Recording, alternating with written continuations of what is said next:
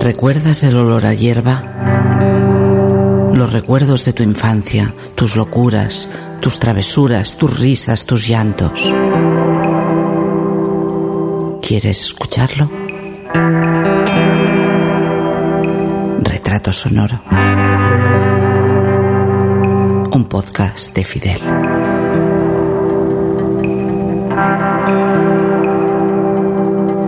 Hola. Estás escuchando el retrato sonoro de Augusto y los sueldos de solteros y casados, o la parte 2 del Endoiro.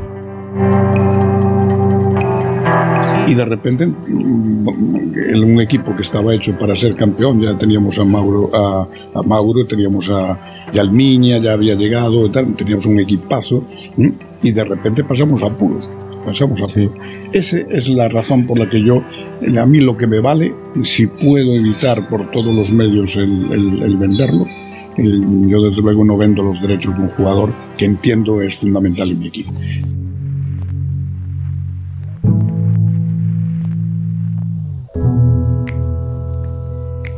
Yo soy Fidel, o mozo en Twitter con ceros en lugar de os, y gracias por seguir pendiente de Retrato Sonoro en esta nueva época de Sons Podcast.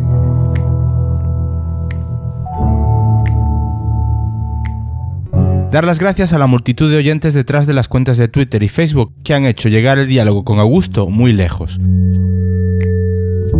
A difusiones tan grandes de deportivismo como son deporsiempre.com o Esta hinchada nunca se rinde a Luis Vázquez porque dijo algo de lo más bonito que he llegado a leer nunca sobre mi deportivismo. ¿Qué me has contado sobre Augusto y quién es ese que habla todo el tiempo de fútbol? Que éramos dos tíos grandes hablando de nuestro depor, que Augusto en las distancias cortas demuestra cercanía y profesa deportivismo, sin duda alguna, además aporto yo, que nunca imaginaste que Sons como representación del podcasting y el deportivismo llegasen a confluir por ser intereses de tu vida tan alejados, que Augusto y yo llevamos a retrato sonoro a la Champions del podcasting. Y que si un podcast te arranca una lagrimilla de nostalgia, hay que enmarcarlo.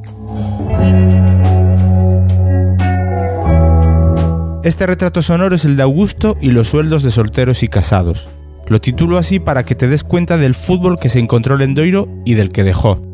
Olvídate de historias que te cuentan de que el Endoiro no se supo adaptar al fútbol moderno. Perdona mi humilde punto de vista si crees que me equivoco, pero no lo hago mucho si te digo que el Endoiro es uno de los artífices del fútbol actual. Hablaremos exclusivamente del Depor y los años dorados, títulos, selecciones, jugadores, de la manera de gestionar un club que cuando asumió estaba destrozado y era un cadáver, a elevarlo a disputar competiciones o fichaje de jugadores con Madrid o Barcelona. Comprobarás que nada es fruto de la casualidad. Y una de las cosas más importantes, la gestión de las ilusiones y del sentimiento de pertenencia de un club, porque las derrotas en este equipo también se supieron gestionar entre afición, equipo y directiva. Ahí lo dejo. Me alegra ver cómo ha recibido el deportivismo en general la incursión de Augusto en el podcasting y concretamente en retrato sonoro. Y espero que alguno de los que habéis llegado nuevos os quedéis con este modo de comunicación y difusión de contenido, que es gratis, intentando darte la mejor calidad posible y hecho por gente como tú y como yo. Como siempre, gracias a los que colaboráis en el podcast, Tamara, Merche, Felipe, Javi, cada uno sabéis que aportáis y siempre estoy en deuda. Te dejo ya con... Ah, una cosa antes de ir al diálogo. Hay un momento que se crea una controversia, desde el cariño, entre el Endoiro y yo con respecto a nuestra antigüedad como socios del Depor y es totalmente culpa mía. En el desarrollo de la conversación me fallan mis propios recuerdos. Yo recogí mi insignia de socio de plata del Deportivo, es decir, 25 años de antigüedad, de manos de Augusto a finales del 2011. Luego mi padre me hizo ya socio allá por la temporada 86-87. Con este dato ya cuando llegues a esa parte te darás cuenta de lo que estoy hablando. A veces tengo la sensación que tiendo a personalizar en mí un podcast que el que conoce Retrato Sonoro no identificará en mí. El protagonismo es siempre del invitado. Pero es que en este caso, en el de Augusto, esa parte de mi vida vinculada al ocio y a la diversión que da el fútbol coincidió con mi época de paso de ser casi un niño al adulto que soy. Todo esto a nivel aficionado de fútbol. Podría buscarte acontecimientos de mi vida que coincidieron con logros o desgracias a nivel deportivo de mi depor. No sé si me entiendes. Si lo has vivido como yo, seguro que sabes a qué me refiero. Espero que sí y sepas trasladármelo a través de las cuentas de Twitter, en Facebook, en el blog, donde tú veas. Ahora sí, Augusto y los sueldos de solteros y casados.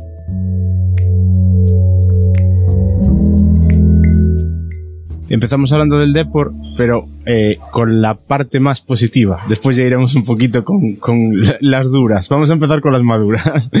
eh, hoy querría que hubiera estado aquí mi padre, la verdad. Eh, ya os lo comentaba antes que está operado de un tobillo y estoy seguro que a él le hacía tanta ilusión como a mí estar aquí. Pero... Se recupere. El, se recupere. Se recupere sobre todo el tobillo que son lesiones complicadas. Son, son. En fin, el caso es que para mí, ¿por qué era importante que hubiera venido? Pues porque él hizo que yo sea deportivista y él me hizo socio además, curiosamente, el mismo año que tú coges la presidencia del Deportivo. El día que a ti te dieron la, meda eh, la insignia de plata por los 25 años, yo también la recibí de ti. a ti no sé quién te la dio, la verdad es que te acordarás porque alguien te la tuvo que dar a ti, no te la no, no, impondrías. Yo, yo, yo, lo, yo era socio ya dos o tres años antes de empezar la, sí. la, la, la presidencia del Deportivo. Yo ya era. Ah, yo entonces a mí me fallan ahí el cálculo. Sí, no, yo, yo soy socio del Deportivo, siendo presidente eh, García Yáñez, Ajá. siendo presidente García Yáñez, nos hacemos socios, él del, del liceo y yo del Deportivo. Ajá. Debe ser tres años antes de ser yo presidente del Deportivo. Dos, tres años. Yo creo que tres años antes. No, yo, yo cuando llego, porque si no, no podría ser presidente. No, no, ya, ya, ya, pero, pero bueno, que yo creo que... Es que algunos mm, malmetieron de que Sí. yo había sido presidente del Deportivo sin cumplir los requisitos, y eso es mentira. No, no, no. Yo, yo Pero lo que- eso, eso, es- o sea, si fuera así, eh, hubiese incumplido los, los estatutos y no es así. O sea, yo, yo era- es más, estaba con toda la gente de, la, de los que me lían de verdad a mí para ser presidente del Deportivo, es la Peña Tabú, en concreto Pepe, el del Tabú. Sí. Es el que me lía a mí. Yo estaba precisamente con ellos en la Peña, cosa que después sí es cierto que yo iba con muy poca frecuencia al fútbol. Eh, no quiero decir, a lo mejor es que precisamente ahí está mi, mi subconsciente que me traiciona y es que yo relaciono el empezar siendo deportivista con tu llegada, igual yo La ya llegada- era anterior, llegada sí, porque yo llegada hace ya años que me... Que, que, que- Yo llegué que- en el año 88, si eres socio desde el año 88. Sí, sí, sí. O sea, el, el año 88 yo llego para cerrar la temporada 87-88 Ujú. y pagar. Porque en aquella época los salarios no se pagaban durante la temporada, se pagaban durante la temporada solamente el sueldo del que fuese soltero o casado le daban una cantidad distinta. Entonces esos, esos salarios que eran muy pequeños se pagaban a todo el mundo. Ujú. Calcúlale por debajo del mil, de los mil euros, ¿no? algo más a los casados. Y a mayores, lo que era la ficha anual, se pagaba con cargo al año siguiente. Entonces yo, claro, me hice cargo de lo que fueron esos 600 millones de deuda que te podían exigir al día siguiente, al día siguiente mismo de que llegases allí, te podían exigir todos el, pago de esas cantidades. Claro. Pero bueno, pues se pudo conseguir que no fuese así, ni mucho menos, y se pudo alcanzar pues una situación normal, ¿no? Entonces se pagaba con cargo a la temporada siguiente, los meses de septiembre, octubre, noviembre y diciembre, le pagabas lo que era la ficha del año anterior, con cargo normalmente a los ingresos de los socios, y volvías a entrar en esa, en esa Ya, dinámica ya, ya, otra vez. Lo que pasa es que nosotros en el primer año pasamos de los 5.000 socios que había a más de 10.000, que ya era el récord de- del Deportivo. El primer año ya se consiguió, sí. Y no quería ser presidente. En absoluto. Yo, yo no me. Es más, era vicepresidente en aquel momento de la Diputación, era presidente del, del Liceo, presidente del Ural, presidente del Español, era presidente del comité organizador del Mundial 88 de hockey sobre patines, era director gerente del Colegio Liceo. Bueno, tenía, eh, ejercía en mis ratos libres también como abogado, o sea, tenía, no sé, mil obligaciones, ¿no? Y entonces eh, le dije que no, que no podía, que yo no podía y tal. Así que, no. y me insistieron tanto y fue una cosa tan popular y tan obligada por la, por la gente de la calle que no me quedó más remedio que también me gustaba, es decir, o sea, porque hay que ser realistas, ser presidente del Deportivo pues era muy bonito para el que había sido jugador juvenil del Deportivo, capitán del, del equipo y sobre todo futbolero 100%. ¿no? Lo que pasa es que tú sabías a una de las razones, aparte de tus mil tareas ya, las que tenías encima, tú sabías que el Deportivo en ese momento realmente sí estaba en una situación, con perdón de la expresión, jodida. Esa sí que era una, una economía de guerra, ¿no? Claro. De guerra mundial, que después lo volvimos a tener muchos años más tarde, o sea, en los últimos años míos por la forma de actuar de determinadas instituciones, etcétera, etcétera. Pero eh, en aquel momento, claro, el riesgo que había, que ahora mismo, por ejemplo, no hay en absoluto, es que en el mismo momento que tú llegabas, te podían exigir todo el pago de la deuda. Ahora no, porque ahora a través del concurso pueden exigir unas cantidades. Unas cantidades. ¿no? Y eso es lo que, lo que hace, aparte de tener muchísimos más ingresos por el tema de la televisión, que la cosa sea ahora pues terriblemente llevadera y que nunca el Deportivo, a pesar de lo que se dice, en ocasiones nunca peligró en absoluto. Ya. Nunca. De eso, de eso vamos a hablar después, porque el primer año ya quedamos creo que mitad de tabla más o menos y ya jugamos una semifinal de, copa, semifinal de Copa. contra el Valladolid con Que era la arbitraje vez que se jugaba una semifinal de Copa y que hubo un robo. y de, y, de, y de ahí la manía en Coruña a Hierro, porque creo que Hierro estaba en Sí. aquel Valladolid. Estaba, estaba allí en ese Fer- momento. Sí, Fernando Hierro. Era Fernando Hierro, eh, Fernando Hierro, Minguella, Patrick, me acuerdo que era un- que había tenido una entrada brutal con Ramón, que se tuvo que retirar pues a los 8 o 10 minutos de- del partido. Aquello fue una encerrola enorme. Claro, era, era jugar al año siguiente, el primer año, jugar la Recopa, La de Europa Recopa de Europa, porque ya el Madrid era, era campeón de liga y como campeón de liga mm, iba a jugar la Copa de, de Europa y el subcampeón jugaba la Recopa. Después, al año siguiente, ya es cuando llega el último partido de liga contra el Murcia. No, perdón, eso, es- eso sería la promoción. la promoción La promoción de de Tenerife. Tenerife, perdón, tienes razón. Después fue la- la- el, el último partido contra el Murcia, que era eh, ganar y ascender, y arde el techo de preferencia superior. Tú, como responsable máximo de todo lo que pasa en el estadio, por responsabilidad que tenías con el, con el, con el club, en aquel momento, ¿qué se te pasó por la cabeza? Porque realmente aquello era un día- problema. fue el día que yo tuve más miedo en mi vida. Pero no solamente yo, porque estaba, estaba también Paco Vázquez en el, en el campo, estábamos los dos presidiendo, él porque le correspondía como alcalde y yo como presidente del club. Y a pesar de que en aquel momento mm, las relaciones estaban totalmente rotas, teníamos tanto miedo los dos de lo que podría ocurrir que verdaderamente nos asustó de una forma escandalosa y hablamos y buscamos la forma de que, bueno, de que, de que tranquilizar lo más posible a la gente y la reacción de la gente fue extraordinaria porque se produjo el hecho en preferencia superior. Si se llega a producir en la tribuna, en el centro de la tribuna, hubiésemos tenido que lamentar una situación límite y sabe Dios si, si No hubiera mucho más grave. un Si no disgusto, mucho ¿no? más grave. Y- pero ese problema sigue al día de hoy. Yo lo he denunciado y resulta que nadie parece que vaya a tomar medidas, aunque se van a hacer las obras nuevas del estadio. Yo lo vengo denunciando desde hace mucho tiempo. Sí, sí, sí, sí. sí. Pero Es en este caso concreto, si se van a hacer obras en el estadio, parece mentira que no vayan a, a atacar ese, ese tema, que es peligrosísimo. En la, en la zona central de la tribuna superior hay un riesgo inminente de que una emergencia por razones de, un, de, de cualquier circunstancia o, o de miedo o de, o, de, o de algo que imaginémonos pues una amenaza de bomba o algo por el estilo, que eso traiga consigo mm, Sí, pero muchas muertes y que yo quiero una vez más denunciar porque creo que, o mucho me equivoco, a nadie me, me contestó y me temo que no vayan a hacer una obra Que se vaya a que- que solucione ese problema. Porque quién iba a Es la decirle. zona central, ¿eh? Sí, o sí, sea, sí. no me refiero en los laterales, la- el problema es distinto, pero en, los, en la zona central, cercana al palco, o sea, todo lo que es el centro de la, mm, la salida, son unas escaleras, son poquísimas escaleras, peligrosas y, y- y muy malas, ¿no? Ya, ya, ya. Eh, eh, ¿Quién iba a decir, incluso en ese momento, que parece que nunca va a pasar nada, pero cómo cae una bengala allí arriba y pasó? Y Parece ser, según dicen, que se lanzó una bengala desde fuera, de, desde, desde fuera Sí, del, quizás es en estadio zonas más y que fáciles. se, y se empotró allí, ¿no? Es hoy el día que en Murcia y en, y en Albacete, que eran los dos equipos que, que les afectaba el tema de la suspensión del partido, están convencidos todavía, muchos de ellos, que aquello fue intencionado. Y en la vida pasé yo tanto Claro, miedo, no. ni, ni- y además que seguro, seguro, seguro que no tuvo nada de intención. ¿Sabes dónde estábamos sentados mi padre y yo? Justo debajo. Y Debajo de la- debajo de la grada. Y cuando empezó, que era el tamaño, pues a lo mejor de una hoguerita, de una rosca de un kilo de pan, le dije a mi padre, mira ahí arriba, que es que debió caerse una bengala allí arriba. Y mi padre cogió y me dijo, vámonos.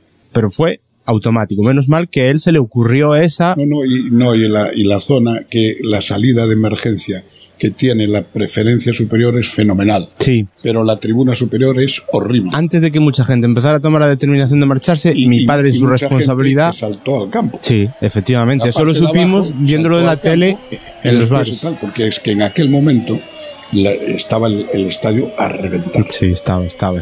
Y dije, pero ojalá que no va a pasar nada, que eso seguro que se apague. Y dijo, no, no, no, nos vamos. Y efectivamente, después ya fue cuando la gente saltó al campo y nosotros desde fuera, en la televisión, vimos lo que estaba pasando. Y cuando vimos que ya se iba a retomar el partido fue cuando volvimos a entrar. Que si no, mi padre me dice que ni eso nada.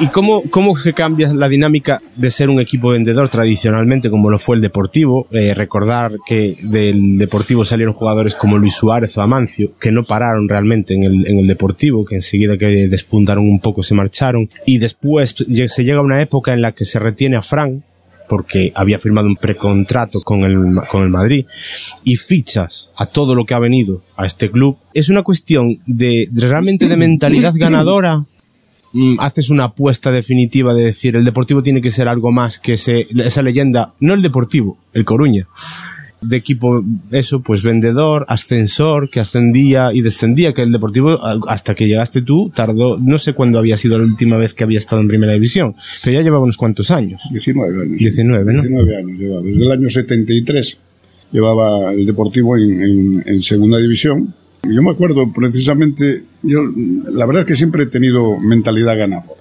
Eh, en ese sentido me he preparado para ganar siempre y si encajaba, encajaba la derrota perfectamente, pero pensando que al día siguiente podría, podría ganar otra vez, ¿no? Y así fue, por ejemplo, como empezamos con el Ural, como empezamos con el Liceo, como empezamos con el Deportivo. Es decir, o sea, yo sabía a dónde, a dónde iba cuando cojo el Deportivo que se había salvado justo en el último segundo de- del, del partido con el Racing de Santander, con el gol de Vicente. ¿no? ¿Eh?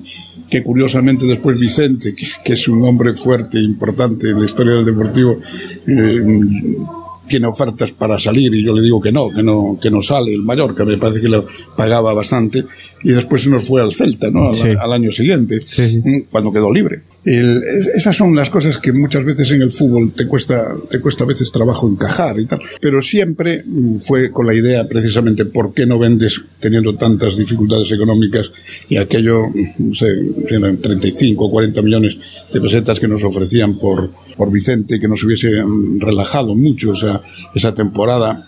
¿Por qué no lo haces? Bueno, pues porque yo siempre lo que tuve importante y pude mantenerlo si no me quedaba más remedio que vender, no vendía nada. Y esa fue, yo creo, eh, la forma en que pudimos conseguir que el Coruña pasase a ser el Deportivo y el Superdepo. ¿no? Entonces, ese, ese tránsito solamente lo puedes conseguir con jugadores. ¿eh? O sea, no hay otro, no hay otro sistema. No hay otro secreto. Y el que piensa que mm, ahora que tengo uno lo puedo vender y voy a comprar otro y me va a dar resultado otra vez y lo voy a vender todavía por más, ese, ese se equivoca generalmente. Puede aprovechar algún momento bueno mm, de esa situación y sacar partido. Pero en líneas generales, el que vende lo mejor que tiene está condenado a no ser gran cosa.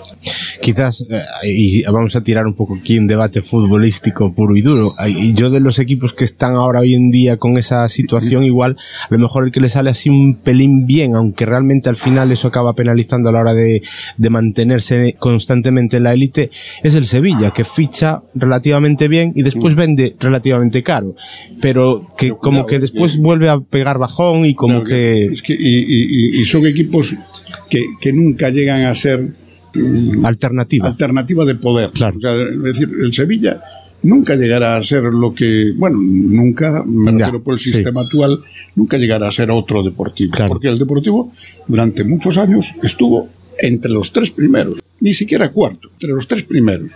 Fuimos una vez campeones, pero pusimos ser dos o tres. Sí. ¿Mm? Y, y muchas veces segundos y muchas veces terceros. Es decir, ese periodo de tiempo, tú estás tratando de tú a tú, y unas veces luchas con el Madrid, otras veces luchas con el Barça, otras veces luchas con el Valencia. Sí. ¿eh? Pero en aquel momento mm, el Deportivo era una alternativa, de verdad. Y de ahí que hayamos sido durante muchos años, quizá ahora vayamos perdiendo algo de ese, ese punch de ser el segundo equipo de muchísimos españoles. ¿no? Sí, Es sí, decir, o sea, el primero, el mío, y el segundo, el Deportivo. Sí. Yo lo sigo viviendo cada vez que vuelvo a, a- a un campo de, de- de fútbol o a una ciudad, eh, llámese Logroño, llámese Murcia, llámese eh, Alicante, llámese Burgos, llámese eh, Oviedo, Gijón. la gente cómo te recibe, Claro. o sea, pero, pero es impresionante por las calles, eh, en los campos de fútbol, el cariño que te tiene, algo, algo verdaderamente increíble. Ya. Y eso viene derivado de que el Deportivo fue muy querido por muchísimos españoles y seguramente seguiremos siendo que- queridos, pero un poco en stand-by, ¿no? Porque el momento no es el mejor. Lo que pasa es que sí que es verdad que aún siendo equipo simpático, eh, creo que incluso alguna vez has llegado a decir que es eh, similar en los cariños de gente que no era su primer equipo al lugar que ocupó tradicionalmente siempre Atleti de Bilbao.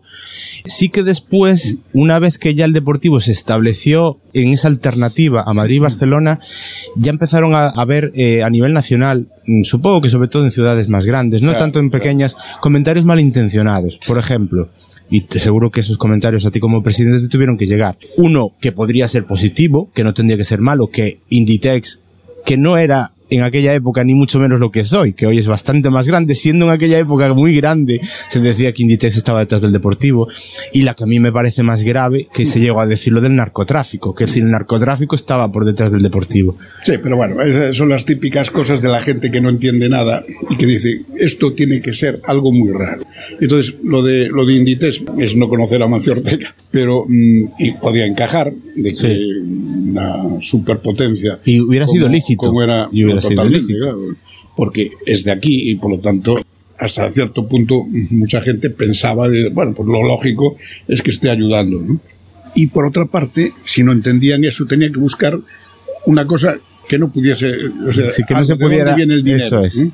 Y el dinero no venía de ningún lado, el dinero Es venía que de se los demostró, bancos, se demostró. venía de los bancos y después se generó una deuda que todo el mundo además eh, lo sabe y que Sí. todo el mundo en aquel momento eh, hubo épocas de época importante del deportivo, principios de los 2000 o algo así, que el deportivo llegó a tener 180 millones de deuda, oficialmente reconocidos. es Sí, decir, sí, sí. en- Que en no escondía, que no se O sea, escondía. que- que no se escondía, es decir, la deuda está ahí. ¿De dónde viene la deuda? Pues mire que se la debemos a los clubes, se la debemos a los bancos, se la debemos a Hacienda, se la debemos a los que, a los que debíamos de verdad Claro, el dinero. claro. Ahora se está valorando, por ejemplo, de una forma escandalosa mm, en lo positivo que a banca haya dado 45 millones a- al, al deportivo, ¿no? O sea, le haya prestado 45 millones en el año me parece que fue, no sé, el 2002, 2003 o algo por el estilo, nosotros teníamos de Caixa Galicia y de Caixa Nova en total 75 millones de, de- de euros de préstamos. Es decir, o sea Sí, que, sí, sí, que,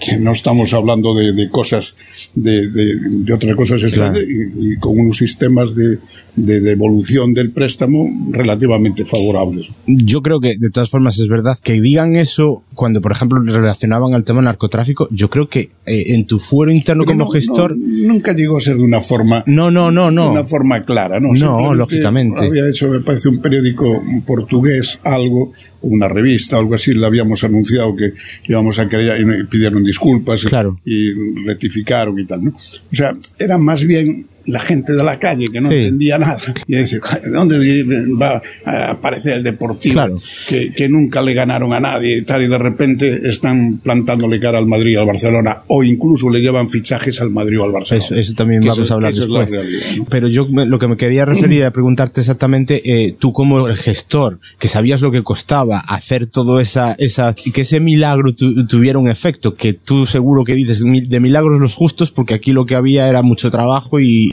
y tener riesgo, tino, y, tener riesgo tino, también, exactamente. o sea, eso es verdad, ¿no? Pero que digan eso tiene que doler. Ya, pero- No puedes hacer nada, No sí, puedes hacer nada porque aún encima era, era eh, de, de boca en boca. Claro. O sea, decir lo, lo que. Sí, que no se puede controlar, tal y claro. Y no, to- y no todo el mundo. Ya, también, ya, lógicamente. Mucha gente entendía perfectamente el asunto y no hay, y si no hubiese habido denuncias serias sobre ese particular. Por lo tanto, lo asumías como a decir y lo tenías que escuchar en algún campo de España. Me acuerdo de escucharlo en Sevilla, por ejemplo, ¿no? Sí. ¿Eh? en, el- en el campo de Nervión, eh, de escucharlo allí y tal. Bueno, pues son las cosas que, que tiene el fútbol también. O sea, y a eso también le tienes que dar la importancia justa. ¿no? Ya. Y la liga perdida en el último minuto con el penalti de Yuki. Yo recuerdo la imagen de Lendoiro en el palco con las manos en la cara. Sí, sí, Eh, pero no, no lloré, ¿no? no. No lloraste. Mi padre no lloró, pero gente que tenía yo alrededor, mayor que mi padre, o de la generación de mi padre, con todo lo que habrá vivido esa gente, verlos llorar a moco tendido Sí, sí. es muy frustrante Yo- porque yo es que no, esa situación fue un es extremo. las manos a la cara como diciendo, pero será posible que nos ocurra esto a nosotros.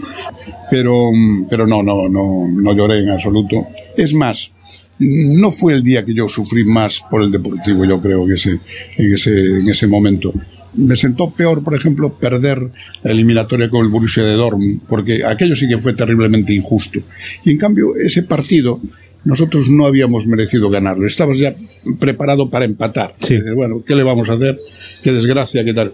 Y de repente aparece el penalti, pero como ya no estabas tampoco con esa mm, idea de, bueno, pues te llevas las manos a la cara, piensas eh, de repente en todo lo que eso significaba. Claro, ojo, que en aquel momento pasas de jugar la Copa de Europa como único representante español ¿eh?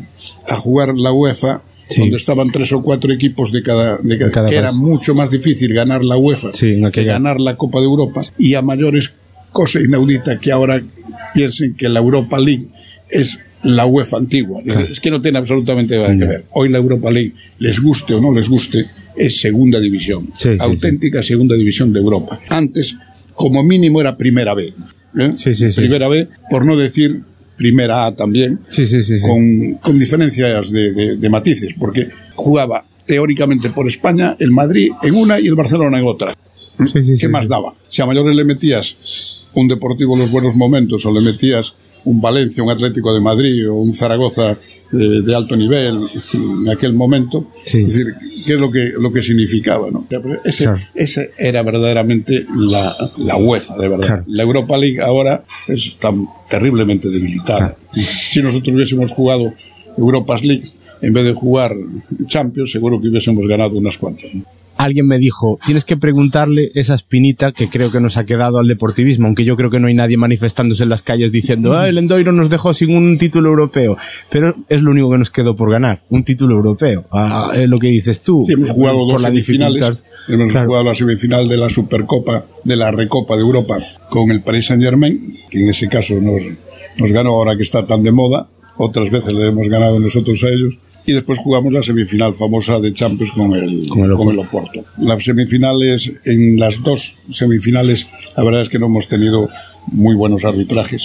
Más bien era justo que nos quejásemos. Pero bueno, el, el fútbol, el fútbol también es así y, y es cierto también que habíamos hecho grandes machadas, ¿no? Es decir, Sí. el ganar, el ganar el 4-0 en Milán o el ganar en, al Arsenal, al Manchester United, al Bayern de Múnich, a la Juve. a la Juve, Mm, es que eso- Milán también ganamos en Sí. algún momento y tal. O sea, esas, esas victorias, algunas de ellas el único equipo español que ganó en el Olímpico de Múnich fue, fue el Deportivo. Deportivo. Es decir, el Madrid ganó posteriormente en el Allianz, pero en el, en el antiguo, en, en el Olímpico, solamente había ganado el Deportivo de todos los equipos españoles que habían viajado por allí.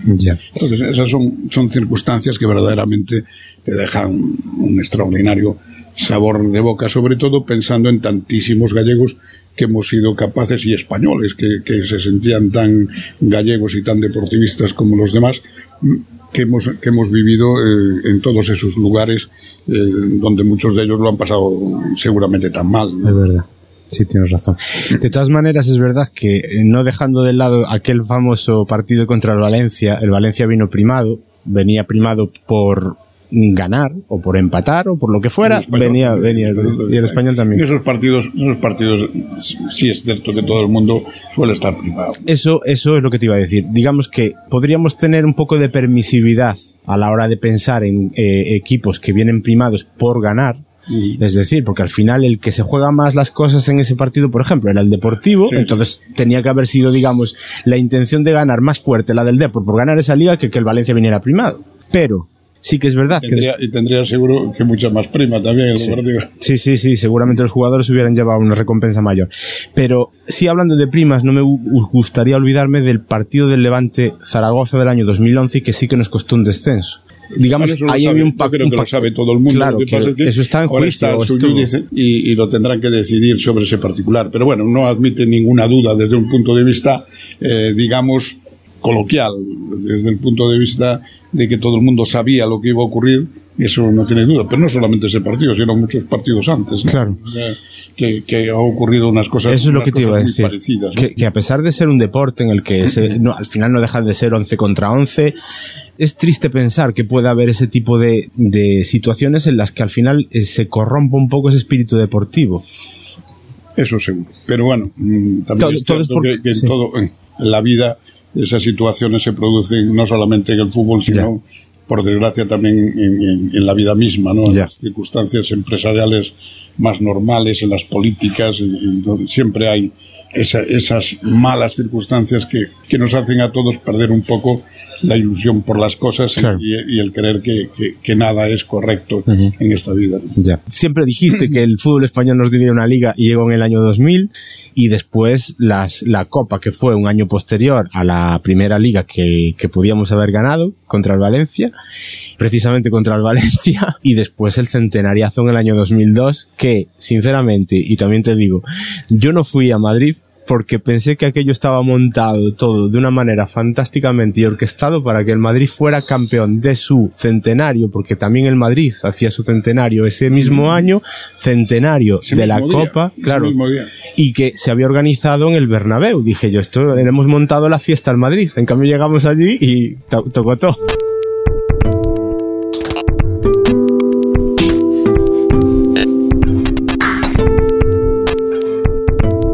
Nota al pie.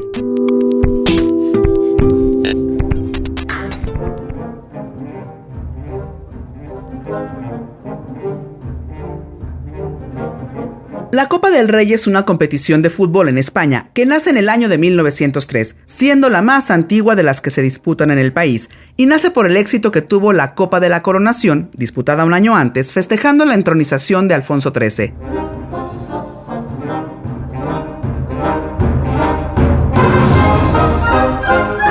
La denominación exacta es Campeonato de España Copa de Su Majestad el Rey de fútbol, aunque se queda tradicionalmente como Copa del Rey o simplemente la Copa.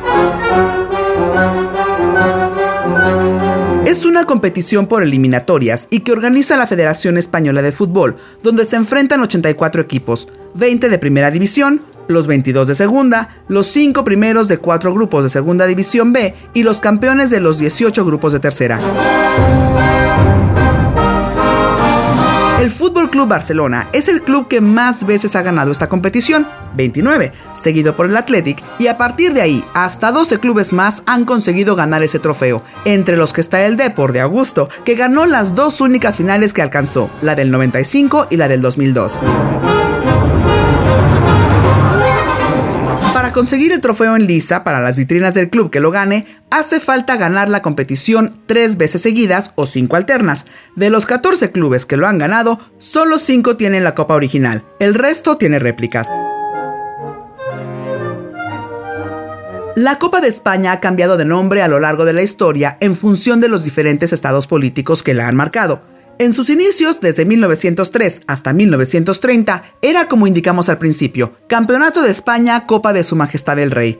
Luego, con la República desde 1931 hasta 1936, se denominó Copa de Su Excelencia el Presidente de la República. En el año 1939 se denominó simplemente Torneo Nacional de Fútbol, para a continuación desde el año 40 hasta 1976 llamarse Copa de Su Excelencia el Generalísimo. Ya con Franco muerto y hasta la actualidad, se quedaría definitivamente su nomenclatura inicial, con el nombre con el que nació la competición. El máximo goleador de la historia de la competición es el jugador del Athletic Club, Telmo Zarra, que dejó la marca en 81 goles.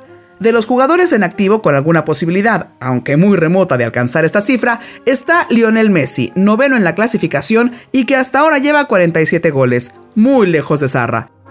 El jugador con más partidos, el mítico portero de la selección, Andoni Subizarreta.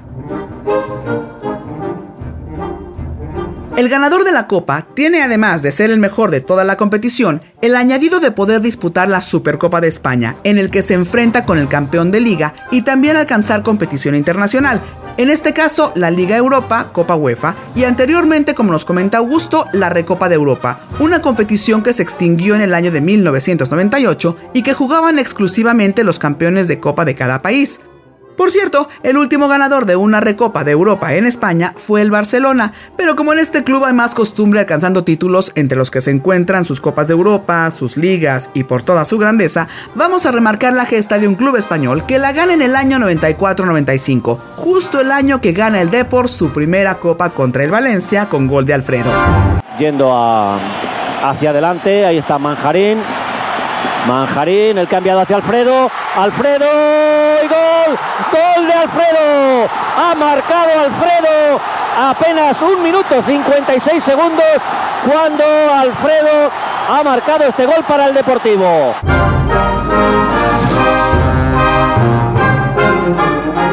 Y es que el Zaragoza de aquel año ganó contra el Arsenal en una épica final jugada en París con su respectiva prórroga y que logró de forma mítica con gol de Najim llegando casi al final del partido y casi desde su propio campo. Y ojo, que puede haber peligro. Intenta pegar de legítimo. ¡Sí! ¡Gol! ¡Gol! ¡Gol! ¡Gol! ¡Gol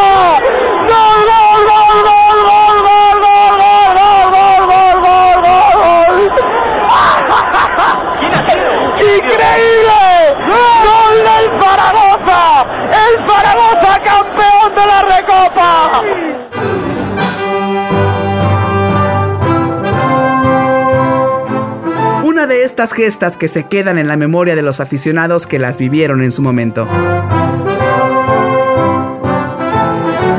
Escuchas a Augusto y Fidel, en el año 2002 se celebra el centenario de la Copa del Rey, que además coincide con la celebración del centenario del Real Madrid Club de Fútbol, con toda la historia que tiene un club como este, con 12 Copas de Europa a sus espaldas, llegó el Deportivo y se la llevó, a lo que popularmente se le denominó centenariazo. Sergio,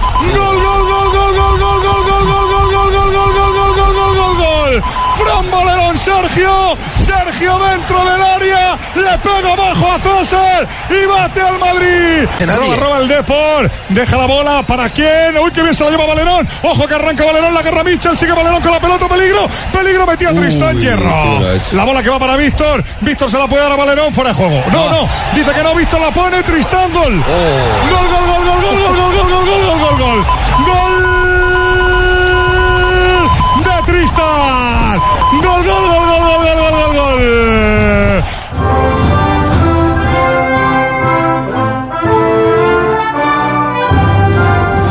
De esta competición siempre ha sido que al ser tradicionalmente una competición a partido de ida y vuelta, igualaba un poco las opciones de los clubes más modestos y se han dado tradicionalmente sonadas derrotas de los técnicamente grandes.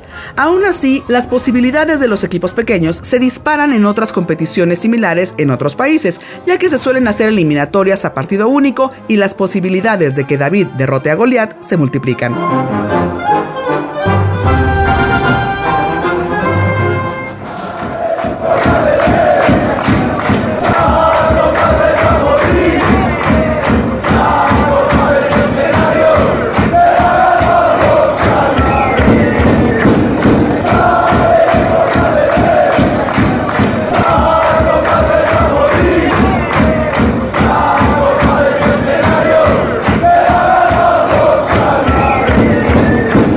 Solamente se le ganó, sino que, se pasó por encima de Madrid. ¿no? Ese es uno de los grandísimos partidos que yo le recuerdo al Deportivo de verdad. Otro fue la llegada eh, del partido primero de Mauro Silva y de Bebeto fuera de casa en Sevilla en el año 92-93. El primer partido fue un partido extraordinario y tal. Pero ese partido, mmm, si, si el partido en los 10-15 primeros minutos del segundo tiempo va 0-4, eh, a nadie le hubiese, no. le hubiese extrañado, ¿no? Y, y, fue un partido que quedará para la historia, es decir, o sea, son de esos eh, títulos, así como el, el, título del Valencia también, por cómo fue, los dos días de, o sea, cada vez que el Deportivo gana algo, tiene que ser épico, ¿no? Sí. Eh, de alguna manera, ¿no? Salvo la segunda liga que debimos de haber ganado, que fue la primera al final, que fue, bueno, pues un resultado ya desde el principio, pues normal, tranquilo, sí, muy tranquilo eh, sí. más o menos el resultado.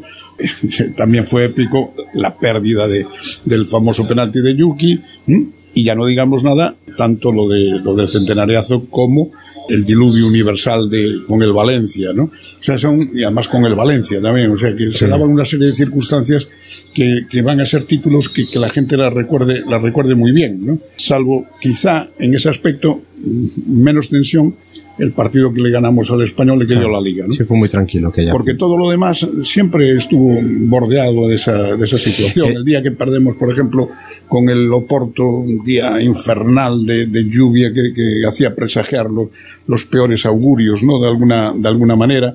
Y esa, esa situación es el día que, que, perdemos en casa con el Paris Saint Germain, que son dos de los partidos básicos para no jugar una final de Europa. Eh, en casa con el Paris Saint Germain también el campo totalmente marca un golazo, uno de los grandes jugadores que tenía Paris Saint Germain de, de entonces, pero con el campo también en unas condiciones muy malas, es decir, siempre hemos jugado en unas condiciones límites, ¿no? O sea, se nos exigía eh, todo. Y ahí estaba.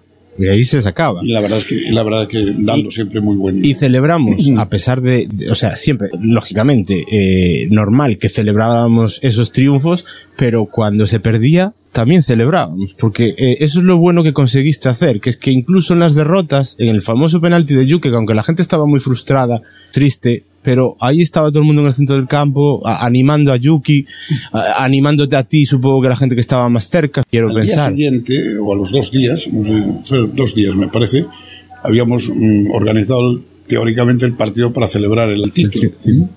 Y el estadio se llena a reventar contra, creo que era el Sporting de Braga, le metemos 7-0 o algo por el estilo, en un partido amistoso que era para celebrar el título y que se convirtió claro, en una especie de funeral, eh, pero de cuerpo presente, sí. decir, o sea, pero, pero con todos los curas cantando a, sí, favor, o, a favor de, de del difunto que, que, estaba muy vivo. Claro, y, y, y, como se hace en alguna cultura, con una fiesta, el funeral como nosotros, una fiesta. Lo que me había dicho Mari Carmen Izquierdo, porque nosotros celebramos, entre comillas, ¿no? Pero celebramos el, la noche del, del partido en el corte inglés, celebramos una fiesta, teóricamente también iba a ser de la, la fiesta de, del título, y lo celebramos habiendo perdido. Y decía Mari Carmen que decía, esto solamente lo podéis hacer vosotros.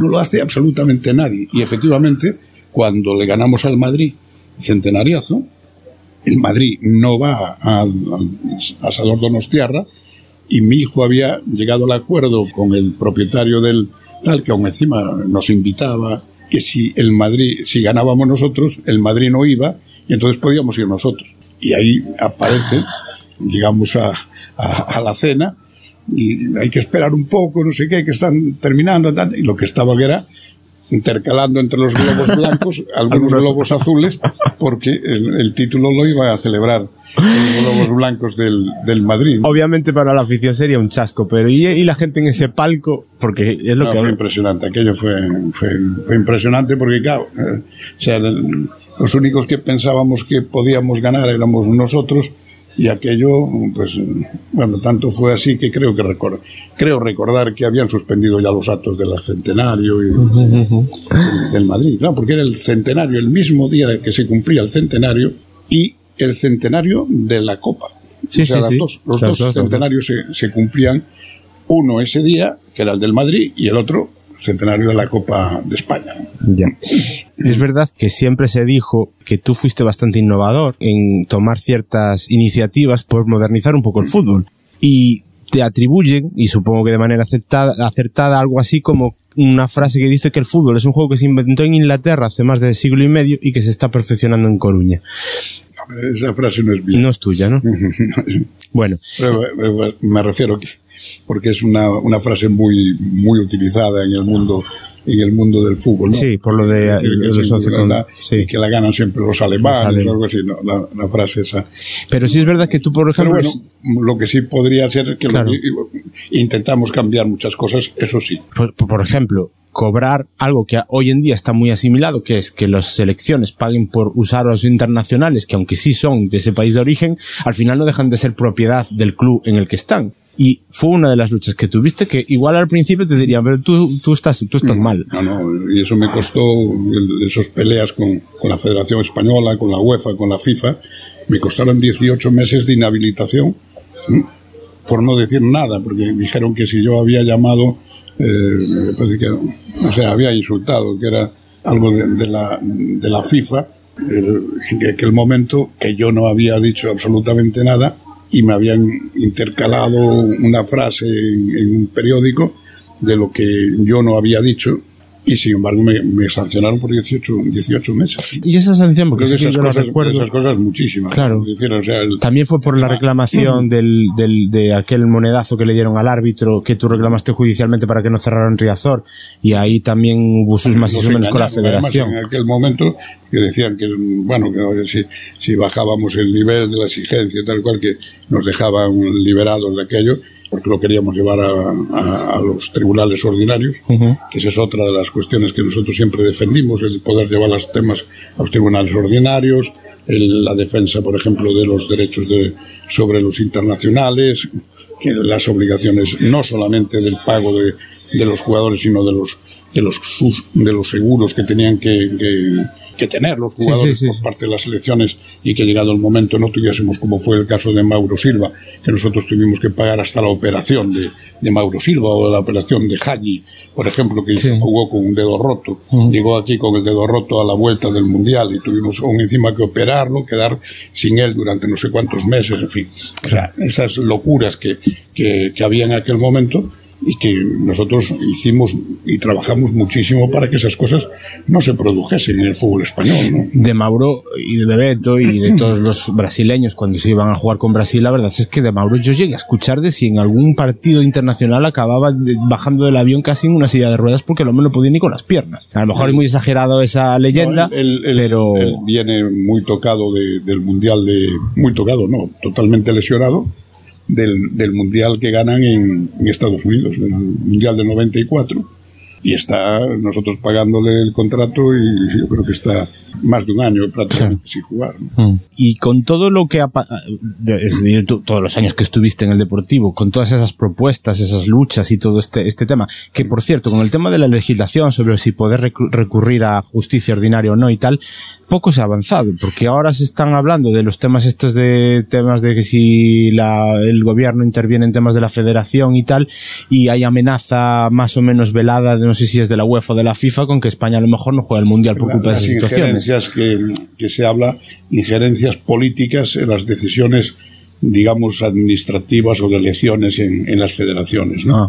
Entonces esas cosas son siempre discutibles, o sea, porque uno pensará de una forma y otro puede pensar de otra, pero cuidado porque ahí hay unos ciertos riesgos. Es real. Hace muy poco, hace muy poco Perú estuvo a punto, después de toda la celebración, después de que habían venido hasta en el 82, el último mundial que jugaron, lo jugaron aquí en La Coruña, en el año 82, no habían vuelto al mundial, ahora que iban al mundial, estuvieron a punto por razones de injerencias políticas de, de no ir. Y, y- y cambió Sí, la sí, y, el, y el gobierno peruano cambiaron los planteamientos y al final se pudo resolver el problema. O sea que hoy Pero en día- que ese es, hoy es un problema que está ahí pendiente y que a ver si de una vez por, por todas se resuelven todos los avatares que están, eh, que están ocurriendo en la, digamos, en la Federación Española, en el Consejo Superior de Deportes, el TAZ. O sea, hay un lío ahí Ya, ya. verdaderamente espectacular que Ya. nadie sabe lo que el riesgo de quedarse sin mundial entonces es cierto. Hombre, mm, Tendría que o sea, pasar algo me muy imagino raro. que tiene que ser algo mm, Claro. muy, muy, muy especial, ¿no?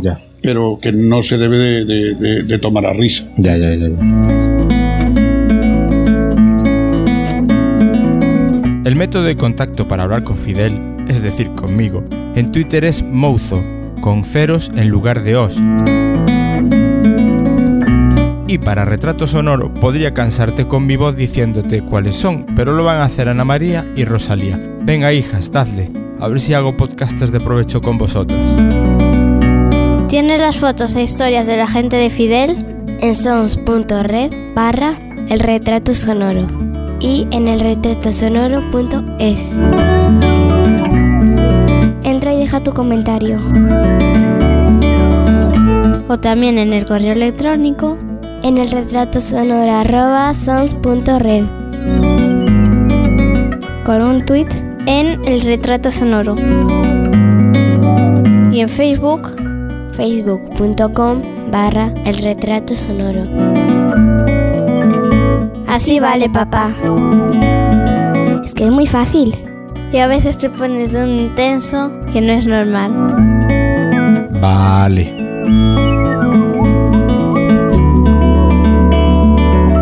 Antes hablabas de, eh, es, al principio, de, de que había gente, propietarios de clubs, que por ese sentimiento que pertenece a la afición, no pueden acudir a sus campos, porque al final el equipo pues casi es de ellos, sino mm, a nivel sentimiento, sí, a nivel de propiedad. Vosotros en el consejo establecisteis aquel 1%, pero es verdad que lo intentabas porque al final el, club, no sé a día de hoy, porque la verdad es que yo en ese aspecto le tengo un poquito perdida el- la vista al tema. Pero sí que en aquella época el club no era de nadie. Es decir, Lendoiro tenía, era presidente porque Lendoiro conseguía reunir y que le delegaran, porque nosotros éramos mi padre y yo de los que delegábamos, acciones para que Lendoiro tuviera el respaldo de los accionistas. Es decir, desde el momento en el que el respaldo desaparece, Lendoiro desaparece de la junta, del consejo. ¿Cómo fue aquello? Porque realmente hubo esa intención de saber o querer que el club no perteneciera a nadie viendo lo que podía estar pasando en otros clubes. Hay, hay, hay dos, dos momentos claves, eh, o tres, en, en esa situación. La primera es eh, la configuración del club como sociedad anónima. ¿no? ¿Mm? Entonces, ¿de quién es el club en ese momento? El club es de los socios, de los antiguos socios. Pagaban un carnet y tenían unos derechos. ¿no? Era, eran los únicos propietarios del club. ¿Qué es lo que nosotros hacemos? Hay que conseguir 400 millones escasos de, de pesetas. Entonces, el sistema es que como nosotros no los tenemos, como no queremos que venga una persona que ponga los 400 millones, le decimos al socio, este club es de todos ustedes, de todos vosotros, vamos entre todos a poner los 400 millones en base a continuar con la fidelidad al club. ¿m? Entonces es cuando en el fondo le regalamos las acciones ¿m? a cambio de la fidelidad durante 10 años al club pagaban unas cantidades determinadas, etcétera, etcétera. Si compraban dos acciones, tenían derechos extraordinarios porque por 40.000 por 20.000 pesetas le devolvíamos 40.000. O sea, en, en, en cuatro años. ¿no? Entonces, esa situación eh, es verdaderamente excepcional en el fútbol español y eso mm, consigue que el club siga siendo de todos los socios, que nadie pueda tener más del 1% y que en el fondo sea y siga siendo un club. Porque en vez de tener cada uno un voto, pues pueden tener cada uno dos votos, que era la inmensa mayoría, el 90% de los abonados y de socios tenían accionistas, tenían dos acciones, y después los demás, pues un poco más en algunos momentos para poder llegar a, a los niveles. Eso se mantiene durante un, mucho tiempo hasta que llegan momentos de dificultad económica. Entonces abrimos a 60 millones. La operación del accionariado y le pedimos a los socios que hagan un esfuerzo y que consigan un préstamo que nosotros le ofrecemos que le vamos a devolver en 10 años siendo socios y que eso da lugar a que podamos resolver todos los problemas económicos que tiene la, la entidad. ¿Qué ocurre? Que en vez de 60 millones conseguimos 5, 4, 6, no me acuerdo, ¿eh? pero poquísimos millones, a pesar de que son unas acciones que traían como compensación para el socio que durante 10 años no iba a pagar o iba a pagar muy poquito dinero si es que alcanzaba el nivel ese de entrega, ¿no? Entonces se produce una situación, llegado a ese extremo, que, que hay que intentar variar el, la fórmula, es decir, si no lo podemos hacer entre todos, habrá que buscar la manera de que lo puedan hacer entre otras personas o que pueda venir un capital. Y ahí es donde llegamos al momento actual, que los últimos, es la última ampliación de capital, que ya no estábamos nosotros, donde se va, me parece que a poco más de dos millones de, de euros de ampliación, pero que cambia sustancialmente eh, los niveles de, de, del tanto por ciento que, que, poseen algunos de los, de los accionistas, con lo cual si antes, por ejemplo, entre los 10 o 15 primeros accionistas eh, podían conseguir, pues a lo mejor el 10% de, del accionariado, ahora a lo mejor consiguen ya el 25%, unas cantidades que todavía no son definitivas, pero que ya dificultan un poco más esa, esa situación actual. Es más fácil conseguir ese 25 que a lo mejor ese otro 25, 50% por parte de accionistas está terriblemente claro. eh, dividido entre claro. accionistas muy minoritarios.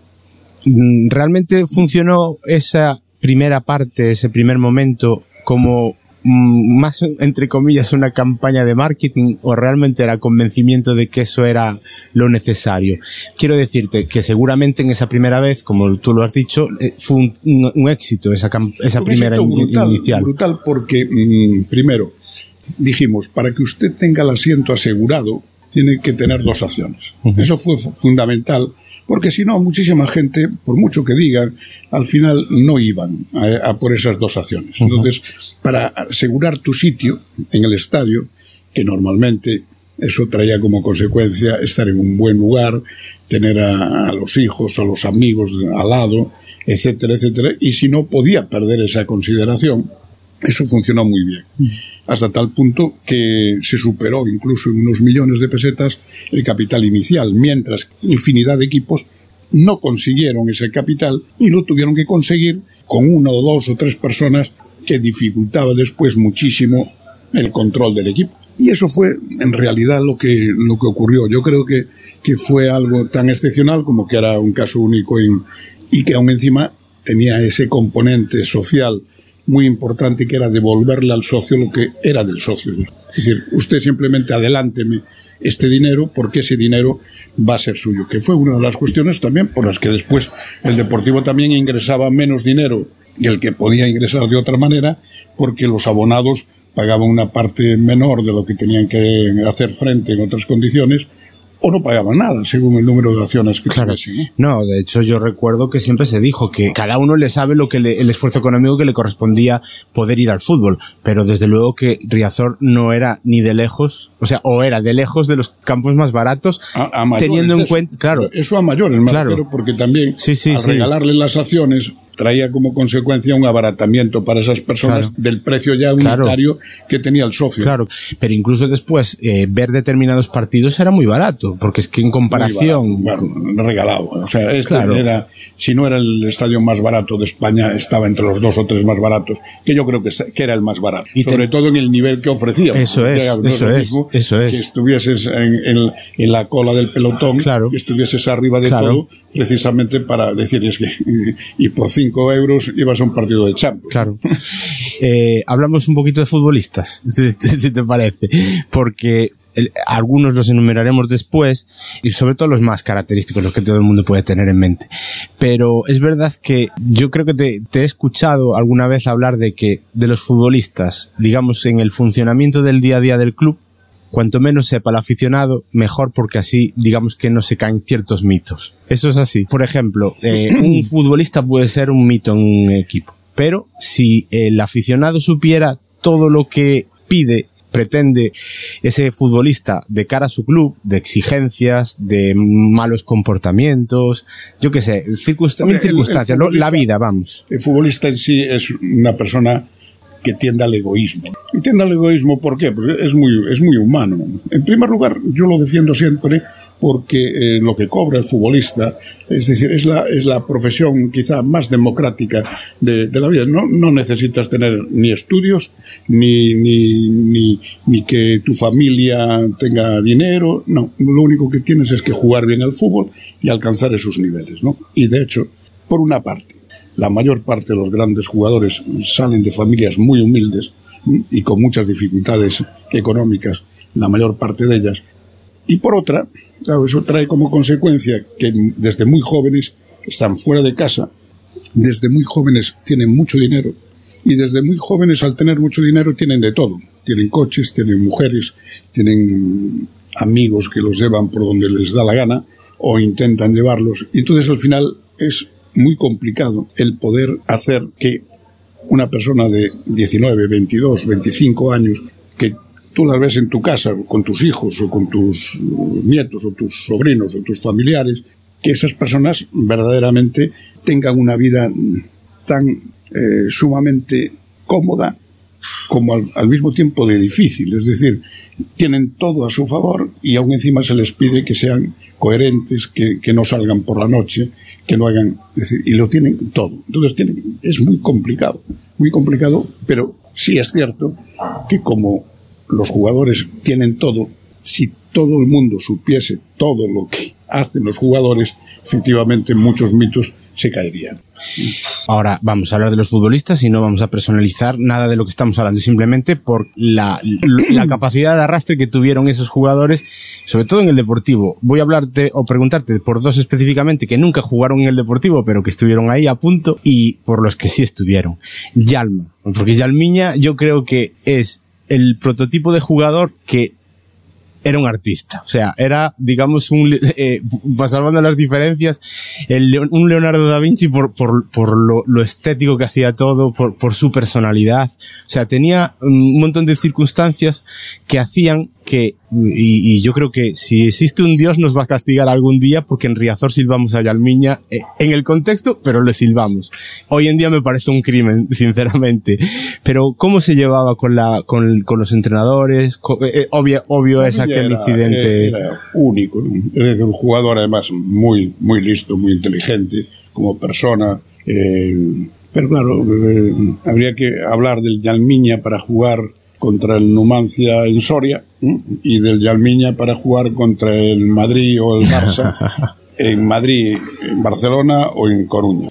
Ese, ese era Yalmiña, es decir, capaz de lo mejor y de lo, y de lo peor, de pasar de los temas o de coger la mochila y como el día del Paris Saint Germain de, la, de, de superar ese, ese partido con, de, del 0-3 con el 4-3, coger el equipo él solo y, y, y hacer que cambiase totalmente la decoración. ¿no? Ese, eh, Yalmiña yo creo que, que es un, un artista. O sea, claro. Y como todos los artistas, pues tienen esas voluntades, ¿no? Que, que, por desgracia yo creo que aquí mm, dio mucho menos, mucho menos de lo que pudo, de lo que pudo haber dado, porque pudo ser posiblemente, si no el mejor del mundo, uno de los mejores del claro. mundo, y se quedó en ser un gran jugador y dar unos grandes espectáculos, yo creo que cuando quería. Entonces, era una de las preguntas que iba a tener más adelante, pero por lo que extraigo de tu, de tu respuesta es quizás a lo mejor esa pequeña decepción de pensar que Yalmiña podía haber sido lo que le hubiera dado la gana Sí, y como, se quedó. Como Fran. Claro. Fran también pudo haber sido mucho más, pero bueno, ya es distinto el concepto de las cosas, pero Fran, yo creo que pudo ser otro, otro Luis Suárez, otro Amancio, que es la época que yo más o menos he llegado a vivir, sobre todo la de Amancio con la que he jugado. He jugado algún partido de jueves con el Deportivo, siendo yo juvenil y él y ellos de en el primer equipo que eran jugadores excepcionales, o sea, decir, y Frank fue muy buen jugador, pero creo que pudo ser mucho mejor si llega a quererse. Ya. Lo tenía metido en un pack porque vamos a hacer packs para avanzar rápido y así no paramos mucho.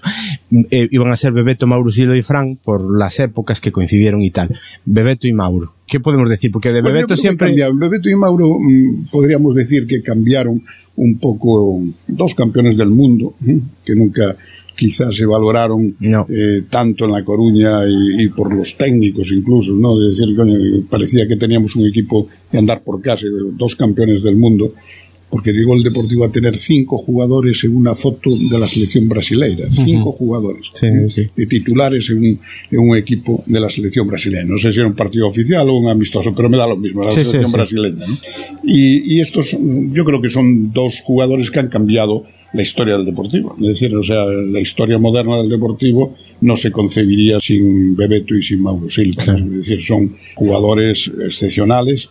Eh, Mauro mucho más eh, tranquilo, reposado. Bueno, los dos con una vida muy, muy, centrada, pensando en, el deporte y que han podido, bueno, pues tanto uno como el otro, en sus respectivas posiciones, de forma especial por, por lo largo que ha sido su carrera en el deportivo. Yo creo que Mauro Silva es uno de los hombres de la historia de verdad del, del deportivo y Bebeto también, pero mmm, de forma distinta. Bebeto era el artista eh, que, terminaba la obra y Mauro era el, el, digamos, el arquitecto y el hombre que todo terreno, que, que lo mismo podía hacer de de arquitecto que podía hacer de albañil.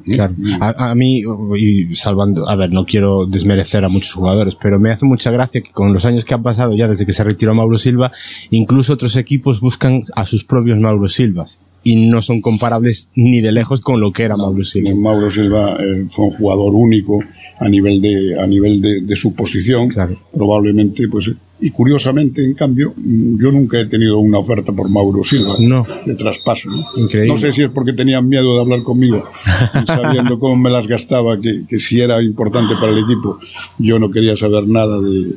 Y, y, y, realmente si hubiera habido ofertas por muchos de los jugadores, porque era uno de los que quería hablar, porque es bastante popular la oferta que tuvo el de por, por, por Manuel Pablo, y después sí que Esa me es la única, contar, la única claro. de verdad, porque todos los demás hablan de ofertas y, y nunca hubo esas Y realmente, pero si hubiera habido esas ofertas, ¿tú crees que en otros equipos hubieran cobrado ostensiblemente mucho más que en el Deportivo? Porque el Deportivo de aquella época pagaba algunos, bastante bien. Algunos de ellos yo creo que sí. sí ¿no? El Deportivo nunca pagó mucho. No. El Deportivo lo más que llegó a pagar fueron lo que podría representar hoy un millón doscientos mil euros netos. Lo máximo que llegó sí, a. Hablando con las cantidades de hoy en día. Dos millones cuatrocientos, dos millones y medio, pero en contadísimas eh, ocasiones. Claro.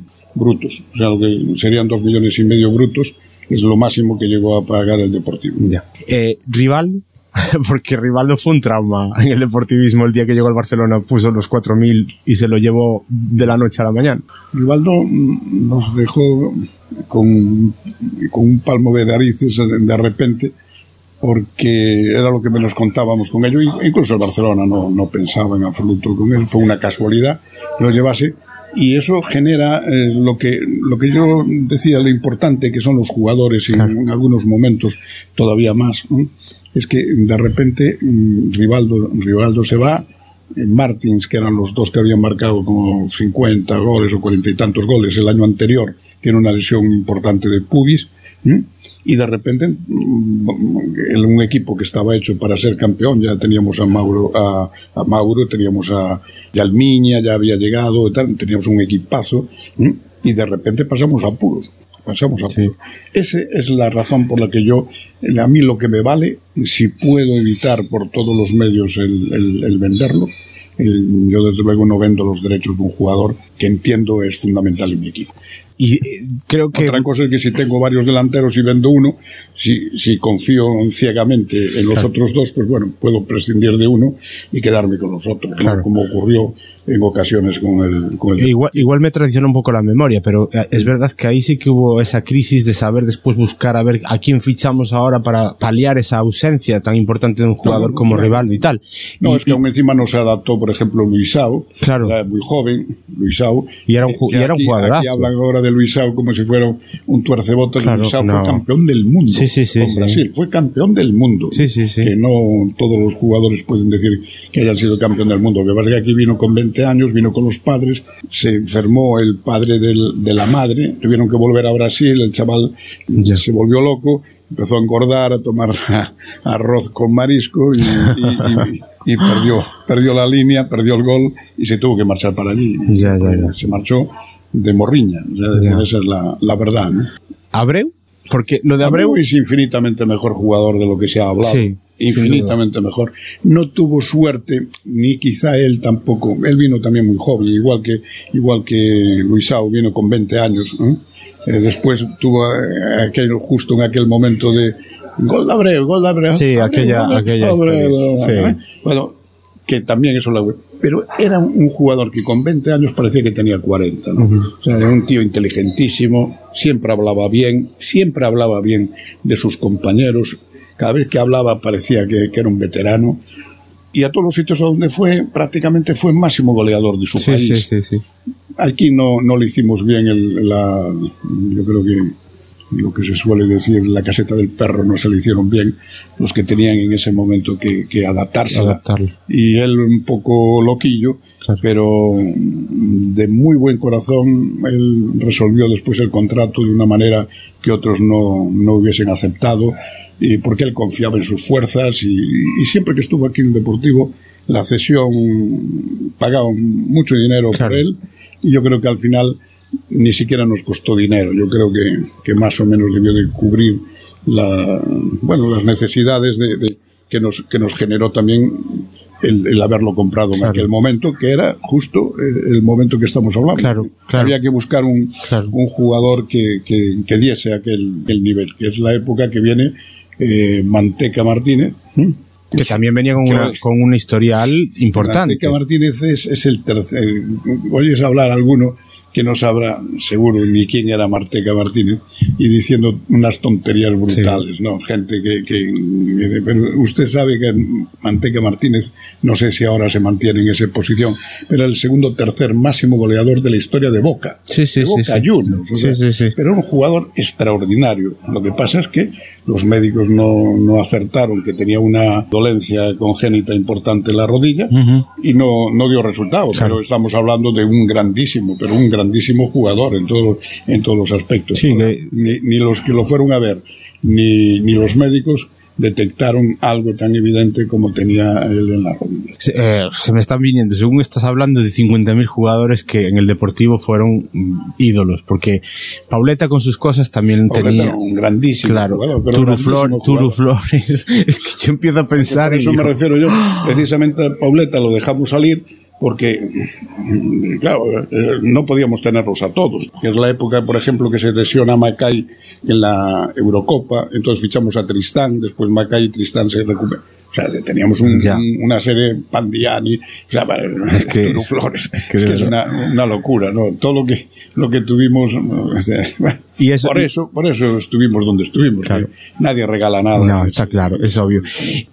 Tres que fueron de los artífices del, del centenariazo. Ma- había más, pero Tristán, Luque y Valerón, que estaban en ese, en ese equipo, esos jugadores era lo mejorcito que había en España en ese momento. No, y, y lo raro es que son quizás no estuvieran son mal. todos grandísimos jugadores, eh, algunos de ellos mm, internacionales muchas veces, y no les han sido más, te- seguramente porque estaba en el Deportivo y nosotros también es cierto que ni podíamos pensar en hacer presión para que los hiciesen internacional, ni tampoco nos interesaba demasiado No. que, que, que fuesen internacionales.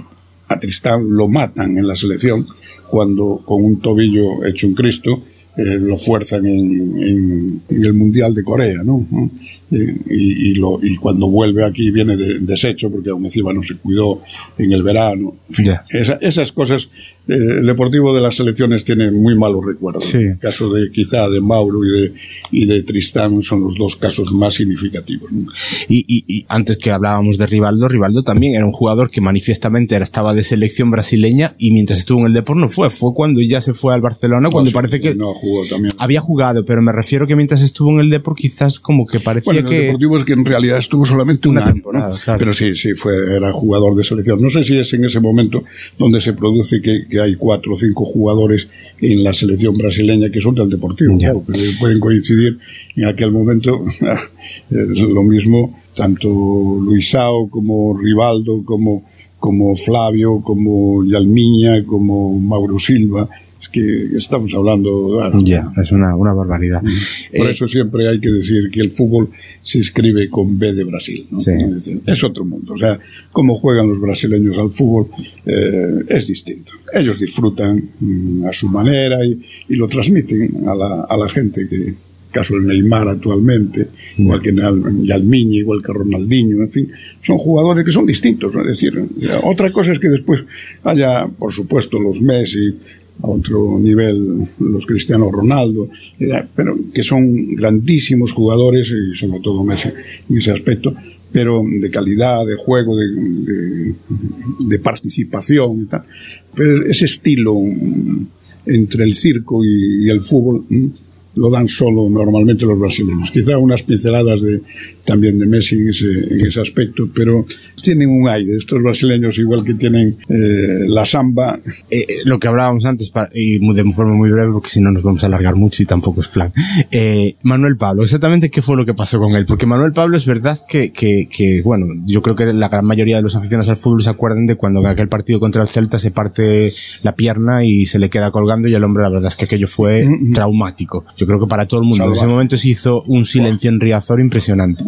Pero realmente, claro, antes de eso, había tenido una oferta importante en Madrid, ¿no? Hombre, me había ofrecido 4.000 millones por él y después nos habían tenido ya. 4.000 fue una oferta que me hizo a mí Valdano y 6.000 millones me la hizo Alberto Toldrá por él y por Molina y a cambio nos cedían a Casillas un par de años. Era cuando empezaba Casillas, me portero en vez de Molina, ¿no? Y ninguno de los dos la aceptamos. Nos dio muy buen resultado porque Molina fue un jugador extraordinariamente importante en la historia reciente del Deportivo como portero y Manuel Pablo tuvimos la desgracia de que tuviese lesión, pero aún así todo después volvió a dar también muy buen nivel. Pero al que hicimos un flaco favor seguro que fue Manuel Pablo. Yo por eso es el único jugador así a primera vista, que, sin pensar mucho en algunos casos, que creo que el Deportivo está verdaderamente en deuda y por eso le habíamos ampliado su contrato que, venía también derivado de, de, que no había querido pedir unas cantidades que le correspondían y tal y que la gente después incluso lo valoró eh, a la gente muchas veces bueno esas cosas no de forma sabe. terriblemente injusta porque decía Ay, un contrato durante tantos años y no sé qué, no sé qué. y resulta que, que él cobraba aparte de lo poco que, que ya se le debía en aquel momento era, era poco se le, se le pagaba como 50 o 60 mil euros al año por el trabajo que después iba a realizar, que en el contrato que yo le firmé era como asesor del presidente eh, para cualquier puesto de, de el, el caso de, de, de, que estuviese fuera de la, de la parcela deportiva como jugador. Uh -huh. Y si fuera como jugador tendría que tener ya un sueldo normal. Si no, tenía prácticamente eso, los 60 o 70 mil euros que se le debían cada año y se le pagaba, y los 50 o 60 mil que se le pagaban por su trabajo. Ya. Bueno, antes dije que íbamos a hablar de dos jugados, pero igual nos vamos a alargar, pero seguramente serás lo suficientemente conciso, que fue uno, eh, sí que estuvo cedido, pero creo que él no quiso venir. A ver, rectifícame, que fue To, y otro que el Deportivo luchó, pero por las artimañas de negociaciones y tal, no, al final no acabó viniendo. Y tú siempre re remarcaste que era un jugador que tú querías que era sabio. Sí, sí, lo, lo, Eto no quiso venir. Esto no quiso, ¿no? No quiso venir y yo creo que eso le costó el no volver al Madrid. O sea, porque Florentino se enfadó muchísimo porque estaba firmado ya el contrato de, era Flavio tenía que nos pagaban en vez de 4.100 millones por Flavio, nos pagaban 3.100 millones más 1.000 por Eto, que, que, Venía para que teníamos que pagar nosotros por, por él. Y, y, que después tenía la posibilidad de recuperarlo, pero pagándonos 3 o 4 mil millones también al cabo de un año, de dos años o algo así, ¿no? Era, hubiese sido un negocio redondo para, para el Deportivo y para el Madrid probablemente, porque esto hubiese podido ser también rentable, muy rentable en el Madrid, pero no quiso venir, se empeñó en continuar en Mallorca, que tenía un buen ambiente allí para sus fiestas y sus cosas, y le pagaban también muy bien, y no, no quiso ni entrar en negociaciones, o sea, no, no, fue, no fuimos capaces. Y en el caso de Sabio, mm, nos correspondía haberlo fichado a nosotros, pero eh, el, el interés del, del Madrid y, y, bueno, las agarraderas que los, en las en las zonas de, de, la CBF y de la Federación tenía el Madrid, pues eh, evitó que pudiésemos ya. ficharlo, pero sí que eh, teníamos interés y teníamos derecho, además. Lo que pasa es que en estas cosas, si al final el jugador no quiere, yo siempre digo que ni siquiera, muchas veces habiendo firmado los contratos, se cumplen las, las obligaciones en el fútbol. ¿no?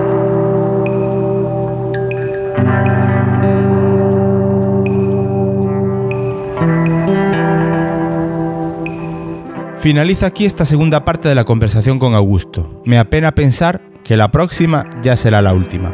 En ella te avanzo que hablaremos de entrenadores, de deuda, de hacienda, de situaciones límite que igual no lo eran tanto. Te espero y te agradezco toda la difusión posible, porque creo que Augusto la merece de veras. Hasta el próximo retrato sonoro. Acabas de escuchar El Retrato Sonoro, un podcast alojado en Sons, red de podcasts. Encuentra mucha más información de este episodio en nuestra página web, sons.red barra el retrato sonoro. Y descubre muchos más podcasts en sons.red.